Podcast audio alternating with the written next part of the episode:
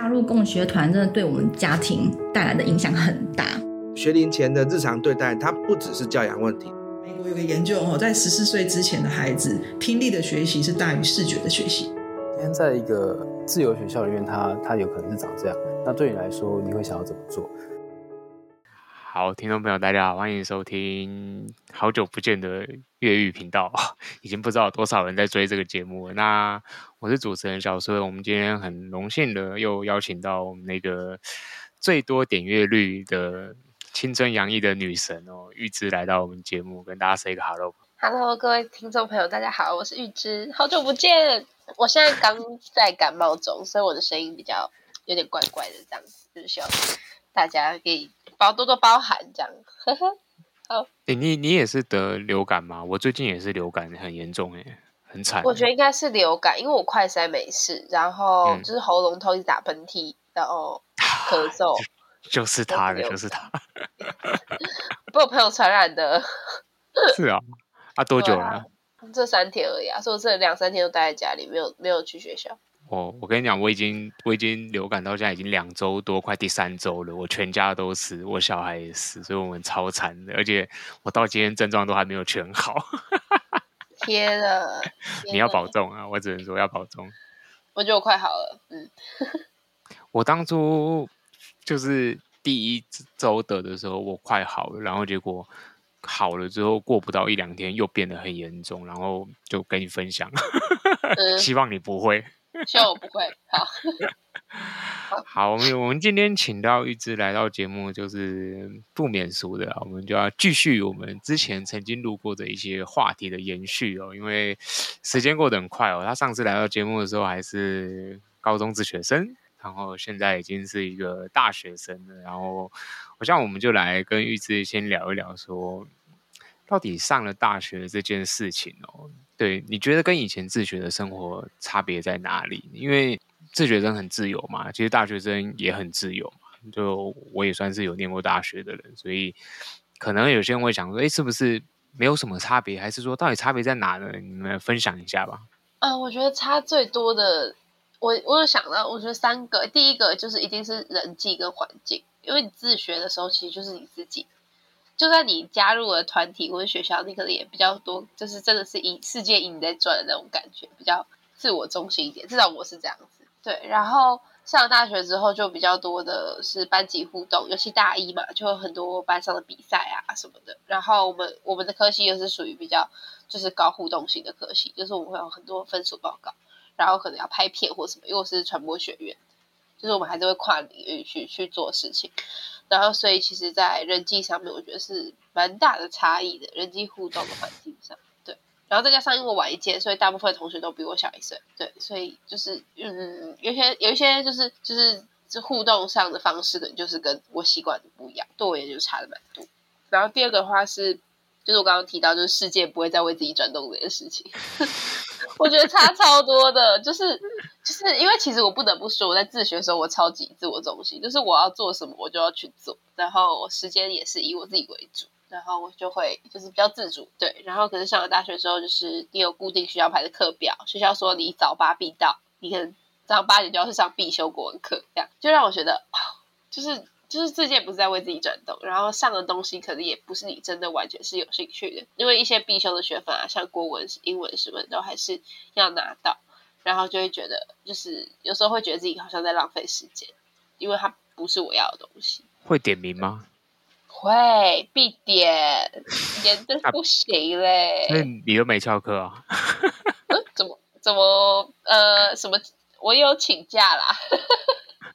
好啦，这个节目上不好说啦。对啊，我有请假啦。那其实，其实这个也可以讲到，就是我前几天跟我爸有聊到，就是我跟他说，如果有一堂课，然后就是老师不点名，然后我觉得去了很浪费时间，然后，然后呢，他他的作业我都可以交，那我可不可以翘课？因为我爸对我的要求比较是，他希望我可以把自己的责任做好。我说，那如果我知道那堂课。不是我要的，但但是我需要他的学分，然后老师的老师的功课我也可以都交出去的话，那那这样子我算是到底有没有把自己的责任做？我之前也在想这个问题，我就觉得，因为我觉得上大学之后很多东西是其实跟自学没有什么太大的差别，就你一样要去思考的是你要做这件事情的本质到底是什么。然后、嗯、对，然后我就觉得就是有些课程真的是让人觉得不知道在干嘛。好，我相信这是很多人心里都会有的 murmur 啊，就是我到底坐，我到底在干嘛？我坐在这边到底是 为了什么？然后只是应付还是什么？我想大家原因不太一样，好吧？那还有呢？那还有一点是不是？还有一个是时间，就是其实就是我觉得大学虽然是相对比起高中、国中、国小更自由很多，也甚至有点，其实也有点像自学生，因为你课表自己选嘛，然后除非学校安排的必修的时段。然后不然，其实其他的都是你可以自己去调配，所以你可能会有空堂或者什么的。然后呃，你也可以就是自己去安排你的社团，不强制你一定要参加社团，就是以自己有兴趣为主。然后很多讲座什么，就是其实基本上就像是就像是自选那种感觉。然后可是我我觉得差比较多的就是，就像我讲，就是你还是有被动式的被选择这件事情。像我们班就很衰，我们体育课就早八，就然后隔壁班就是下午。然后我就就是有时候就会觉得说，我就是早上八点不想运动，不然你想怎样？然后如果自学的话，我就是可以下午再自己去运动。但是早上八点就是，当上大学就是没有办法。所以我觉得差比较多。然后一些必修，可能你就觉得你没有兴趣，或者你可能就觉得，就你还没有找到你学习它的意义，但你就必须要学习。就是这件事情也是让我会觉得有时候会有点小难过这样。哎、欸，可是你在国中的时候也在体制内待过啊，其实应该是一种熟悉的感觉嘛。哦，是，你知道我我前阵刚结束我们期中考，然后我拿到我人就是大学第一张考卷改回来这个红笔，我还这样，我就直接给它闻起来，说熟悉的红笔味，真的蛮兴奋的。其实，那我想要问一下，我觉得你刚刚提到说，从本来很自我为中心这件事情，就世界是你自己，就是为了你自己而转，到现在你回到这个群体里面啊，你觉得在这个中间的差异？会对你来说会需要调试吗？或者是说，你有没有觉得哪一种是比较好呢？或者是有什么样的感受？其实我觉得很需要调试诶，因为因为就是就是就是思考的方式也不一样吧。就是比起以前就比较会以自己为主，自己的感受为主，可能会比较多的自我观察，然后比较多的想要去去去去更多的就是就是 focus 在就是我自己这样子。可是。就是现在在大学这个环境下面，它不是围着我转的时候，我要去顾虑到其他人。对我而言，就是一种精力上的分散，然后它可能会让我就是比较混乱一点点，因为我原本习惯的节奏，我所有可能一百趴的精力都投注在我自己身上，好吧？可能九十五趴，然后另外五趴去关注世界。但现在上大学，我可能只能有六十趴给自己。然后四十趴要顾虑到其他的人，因为毕竟你还是要去经营那个文人际关系，你没有办法说就真的不经营就不经营，就是还是会有你在意的事情。然后包括可能像是课业或者是作业或什么东西的，对，那它对我而言就是一个分散。那我可能原本要需要八十趴的力气来修复我自己，然后十五趴让我往前走，那现在我只有六十趴，但我还没有办法找到那个平衡，就是对我也是一件需要时间去调试的东西，所以即使到现在这个已经过了半个学期了的这个时间点，你算是还在调试中了。对，而且不瞒你说，我最近才刚搬出来一个人住，这是我的新家，就是现在 对，就是我最近才刚自己搬出来住，因为我就觉得就是呃，就是包括回到家都还在顾虑人际关系这件事情，对我而言就是一件更分散精力的事情。你是住 学学校宿舍吗？还是搬到外面租房子住？我现在自己住外外面。因为我就觉得我需要回到家，我就是要我自己的空间。然后就是，如果是原本是住家里，但因为我家离学校通勤要一个半小时，就有一点点远这样子。然后对，所以我然后回到家，可能就是爸爸妈妈也会有事情想要跟我分享，但对我也有时候就是真的，一整天已经太多了，too much，对，太多了，所以我就决定自己还是先搬出来住，然后就看搬出来住能不能找到那个平衡吧。因为我觉得，就这都在变，就是。毕竟我三年、四年、快四年的时间都跟我自己都习惯是这样子的，要一个两个月变回来，其实有点困难。所以你家人支持你搬出来住啊？不反对。嗯，他们对我的所有决定，包括自学、休学，全部都是不反对。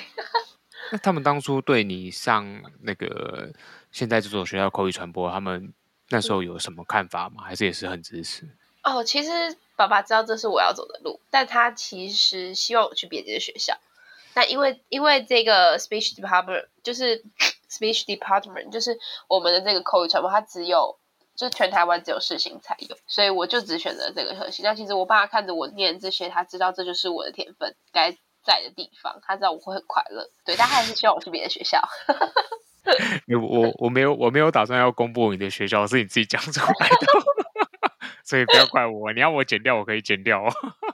没事啊，没关系。因为我觉得我自己进去之后，其实其实其实我也觉得，就是就是社会会去定义分阶级这件事情，有一点点，还是真的要自己去体会过之后，你才会看见不同的世界啊。我觉得，嗯，就是也没有要站校的意思。其实我坦白讲，我真的觉得念传播来事情还不错，资源真的很。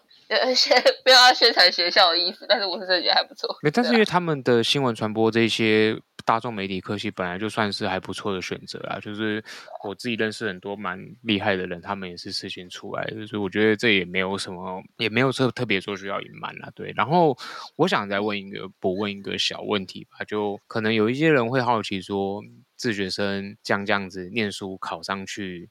用走走所谓的我们的呃，个人申请，就是对个人申请学测的成绩这样上去，在真正进到大学的时候，会不会有一些学科上面的学习困难或挫折呢？你这一部分你可以分享一些小小感想给大家吗？我觉得我个人是没有，呃。是你可能会有，就是为什么这个科目的程度相对比较可爱一点点的那种想法，就是其实我讲委婉一点，就是我觉得在自学的时候，因为你有你自己的进度跟你自己的节奏，所以我们有时候可能会走比人家快，有时候会走得比较慢。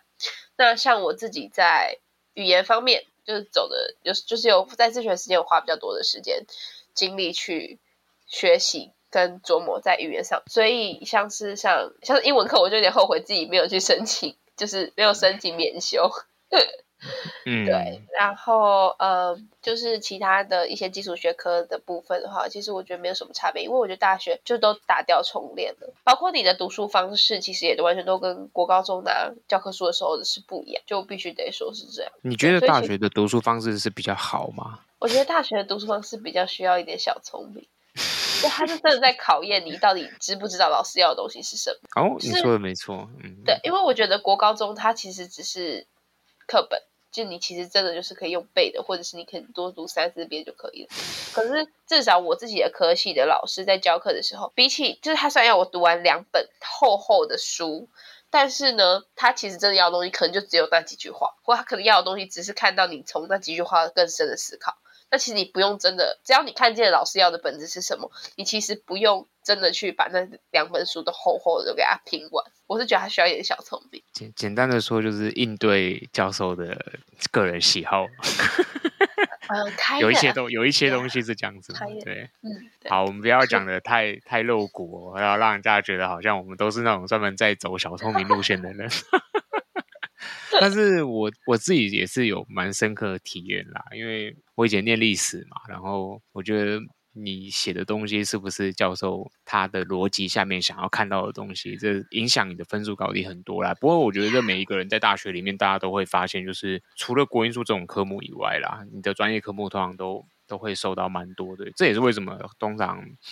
后面你会选指导教授嘛？你到硕士到博士的时候，对，所以就是这个大学的教授系统跟国高中是很不一样。我觉得国高国高中刚刚玉芝这边讲的有点像在应付的是 国家吧，教育部吧。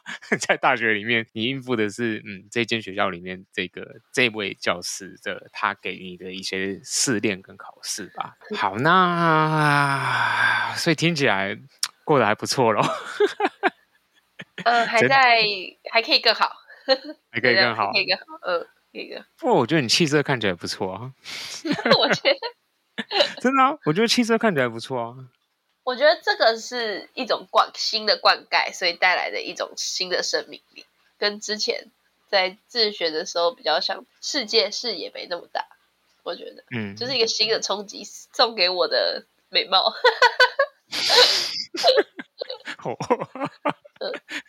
我都不敢再接别的话了，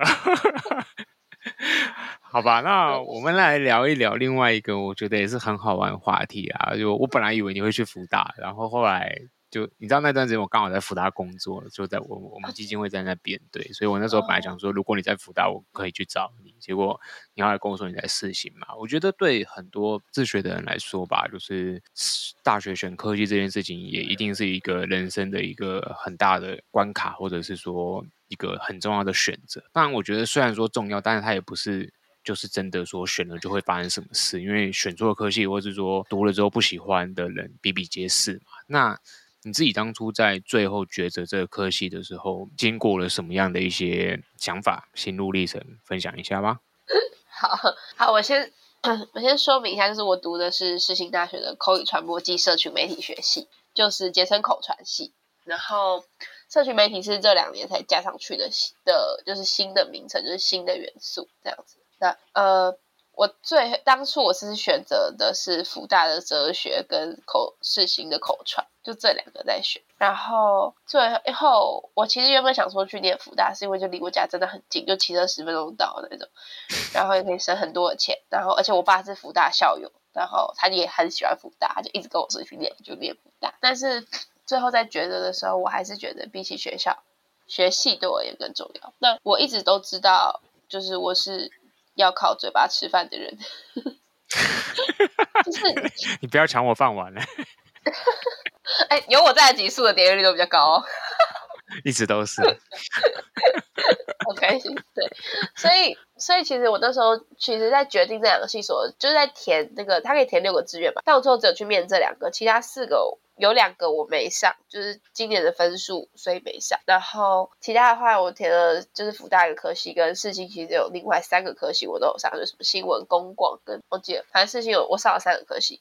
But anyway，就是我最后为什么决定是口传，是因为我去翻了这四个科系的学习地图，然后我知道口传的那个课程核心，或者他们想要培养的人，才是我也想要成为的人。然后包括刚才还有考虑学校资源啊，然后一些经济啊之类的因素都有。但就是这些都只是考虑，但真的最后做决策的时候，我做的是一件很不负责任，也不能负责任，就是很轻松的事情，叫做谁把我的排名放比较高，我就去谁那里。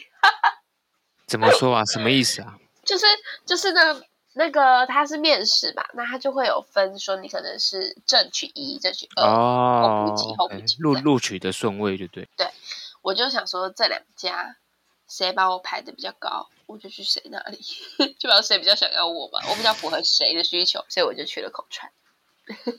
简单来讲是这样。因为我那时候真的是太 confused 了，我不想做决定，我不要，我就我下不了决心，那就让命运来决定吧。然后我就收到两张单，同时把它打开，口传，嗯，好，走，呵呵，还是蛮前面的，我录取。所以也也也没有也没有太多的挫折，就是说太多的那个犹豫或是什么咯。听起来算是最后决定的，就这样就就去念了。决定的过程很多的犹豫，但是决定的那一刹那没有。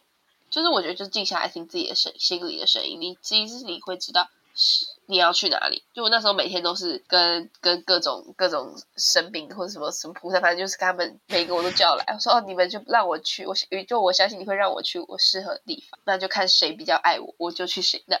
那你自己再进去口传，你觉得算是整个科系的所有的教，就是东西都跟你当初想的算一样喽？呃。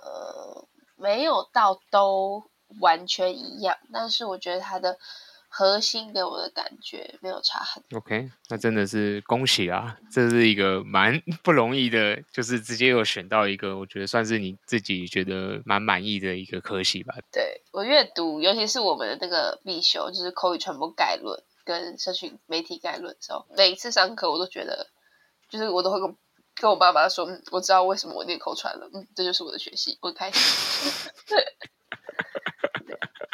好，那嗯，不错，我们最后来聊一聊，就是说，从这样子回顾到，嗯，你自己高中自学，最后现在上大学，在这个阶段，我觉得蛮多，我其实有蛮多听众，他们听过你那一期，然后我觉得他们都是自学生啦，然后他们会觉得蛮被鼓励的吧。我觉得我们这一集就来回馈一下，不知道这些人会不会还在听这个节目？啊，他们可能以为这节目已经死了。对，就是我们就来回馈一下说，说你会对这些高中在自学的学生有一些什么样的建议？因为其实高中才走自学路的人，我觉得相对是已经很少了。就是比起国中、国小阶段嘛，有很多在国中就已经回去体制了嘛，对，然后或者是中间又离开又回来，所以就在高中走自学，我觉得大家的迷惘应该都是蛮多的。那你会有什么样的建议给他们，针对他们去准备大学这一块，不论是科系，或者是读书，或者是人生目标呢？OK，呃，我觉得就是准备大学这一块的话，其实。你还没想清楚，你也可以先决定你要不要。就算你没讲清楚，你还是你可以做决定。就是我那时候也是一直反反复复的想说要上还是不上，然后我一直很纠结在上大学对我的意义到底是什么这件事情，所以我才一直没办法下决定。然后可是后来我就觉得随便啦，反正就先先先做再说。然后我觉得意，因为我自己觉得意义会自己出现。如果它真的没有意义，你也会自己把这件事情断。就是我是属于这类型的人，嗯、所以我觉得就是。当你够了解你自己的时候，其实就算你暂暂时找不到做这个决定的意义是什么，你也可以先做决定。就有时候随波逐流其实没有不好。我坦白讲，有时候有时候我们不一定要那么独特，我们不一定要那么特别，我们不一定要因为我是自学生，我就要给自己戴上那个自学生的独特的皇冠。其实我觉得人不用那么倔强，真的不用那么厉害，真的就是随波逐流其实没有不好。然后可能你现在在准备学车，毕竟现在是。也差不多应该是特助学才刚学完了嘛，然后或是可能现在也放榜了，你还没上，你没上，你可能要考学测。其实我觉得你也不用担心太多，不用害怕太多。其实很多事情有时候你就是需要那么一点点，就是没有来由、莫名其妙的自信，相信你自己可以的时候，你才会做。这是口传概论里面所认知建构理论，先相信再成功。这很重要啦，我是这个也确实是很多事情你要做成功的一个秘诀，就是你必须要先相信它。然后就是排除万难的时候就可以去做。那反正我是觉得大家应该要报英听考试哦，很多大学都会听英听考试。现在再不报，你可能来不及了。然后，呃，学测能考就去考，考了要不要上再说。我觉得是先先这样。那在读书的时候，我自己我觉得你你一些比较简单的方式是，我那时候就是给自己一个目标，是一个月拼完一个半月啦，其实一个半月拼。你要先知道你要去哪里嘛，然后你可能知道自己弱项是什么，就不要花时间去。像我就知道我自己数学，其实我我数学不弱，但是我一定要花时间才会变强的那种。那我就直接把数学放弃，然后我就找没有数学的科系啊。刚好我比较幸运，是我想念的科系不看数学，或者是说因为他不看数学，所以我想念。I don't know，反正他不看数学，然后我就知道分析了一下，就是我英文需要补强。然后国文需要补强，社会就放飞，没关系，然后社会底子蛮好的。所以你我的意思是，你要去分析说你自己的优势在哪里，然后选对战场比较重要。对，不要这你时间，尤其像你现在时间不多，你可能要一个月要读三年的东西，你时间真的不多的时候，你只能先先分清楚你的敌人到底要你打哪里，你再去打他，然后。反正就先考再说，我觉得 anyway 就先考再说。然后我自己那时候读书的时候，是每天只要我读书，我就给自己一百块投进存钱筒里面。然后是我学测学测完之后，我就有大概五千多块，我就去买了一支我很想买的香水，就是给自己一个很开心的那种小回馈，就是推荐给大家。我觉得这些方式都蛮好用。然后还有吗？还有。很精彩的分享啊！这个之前预知的读书小技巧可以参考我们前面的集数，我们有之前有之之前我有请他分享过，有吗？好像有、啊！我们上对啊，上次我们周讲录过一集，就是你在那边分享你精彩的那个如何准备考试，然后最后得到了你理想之外更好的成绩这一个东西嘛？对啊。那我刚刚是不是都讲过？把这些讲过再讲一次，好吧？不会不会，我觉得就是可以让听众朋友去回顾一下。另外。我觉得我们来聊一点额外的好了，我们来聊一聊你我你的社团活动好像很精彩嘛，是不是？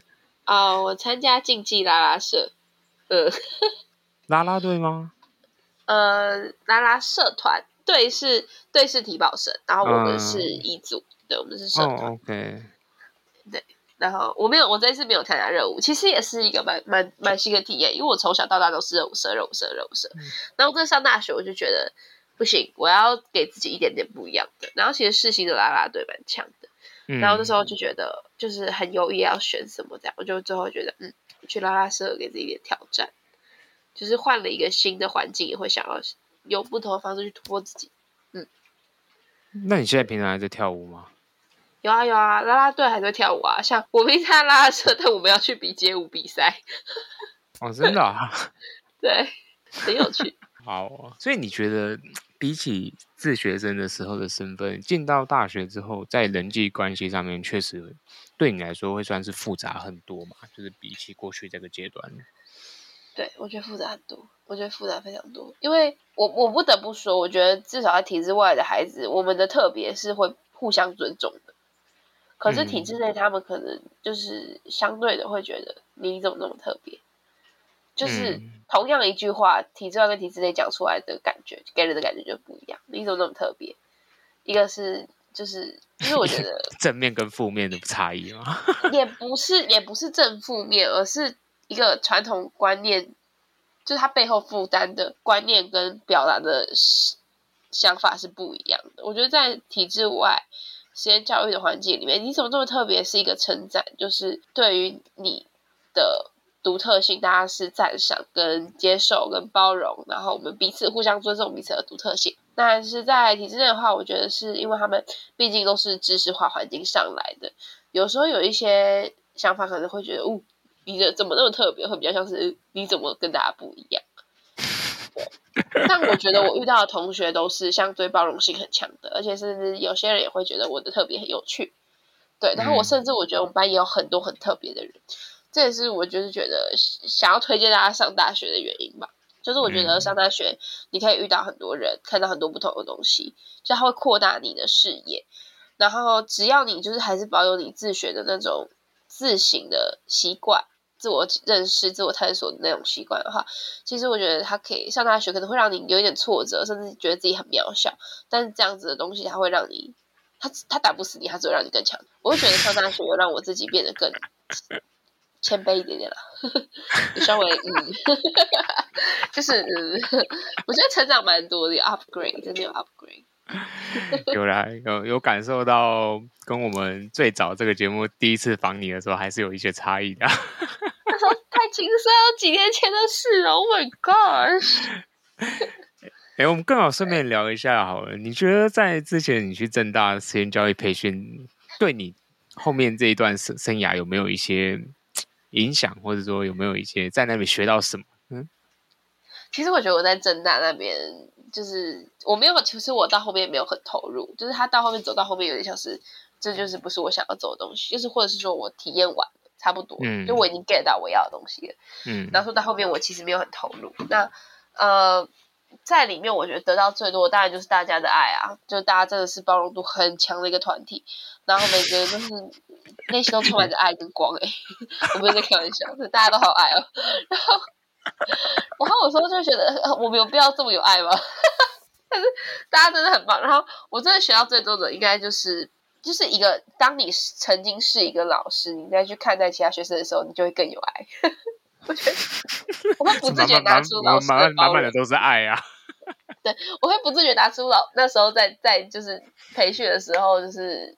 看见大家独特性这一点，去去转变我的情绪，就是有时候你真的遇到一些就是事情的时候，你会觉得你会对人生气，可是那个那个培训的过程会让我想起来说，就是每个人都很特别，每个人都很独特，我们都要去爱他们哦，就这种感觉，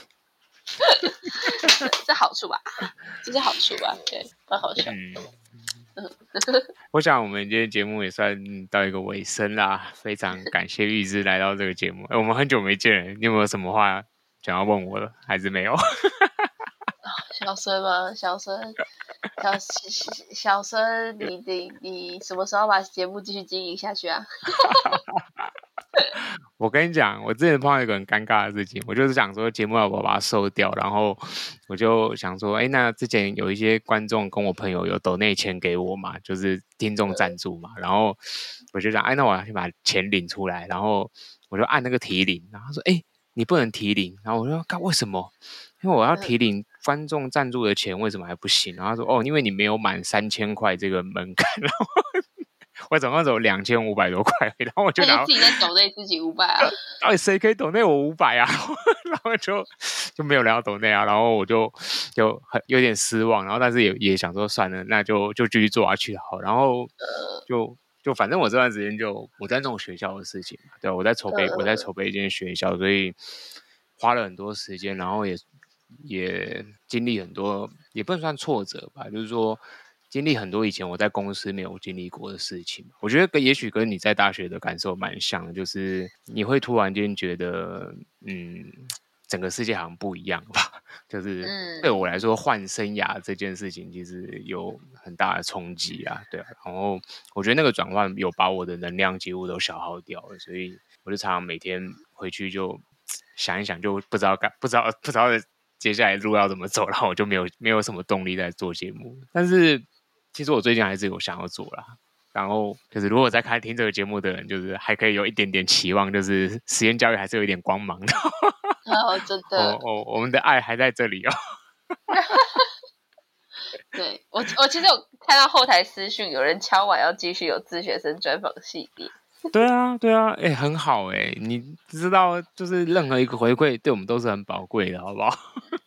有很多人敲，那时候我就想说，我是不是要付出？然后其实。呃，我最就是之前我们展副有办一个那个活动，然后就自学生的一个一个一个展这样，然后我在那边认识了很多还不错的自学生，应该没意外的话，这阵子可以录一集跟聚起来的创办人的那个振宇啊，对，对，刚认识他，这应该嗯。好，我会录到他的。我在这里跟大家保证，哦、我知道大家想听。上次上次军优论坛我去过，碰到他，蛮蛮好的人，对啊，充满了能量，也是一个很有爱的人。大家都很有爱，实验教育很爱。真的，我觉得实验教育圈，好吧，可能这个圈子归纳就归纳，最后这群人到底有什么共同特质，就是很有爱吧。真的，包容度一百，一百万，包容度一百万。好，好啦，那就期待你大二再来分享，还是下学期可以来分享？大家都在看我长，哎、欸，有一种大家在看我长大的感觉，从高二、高三、大一，对啊，变成网红的感觉啊，就是大家看着你一路成长上来啊。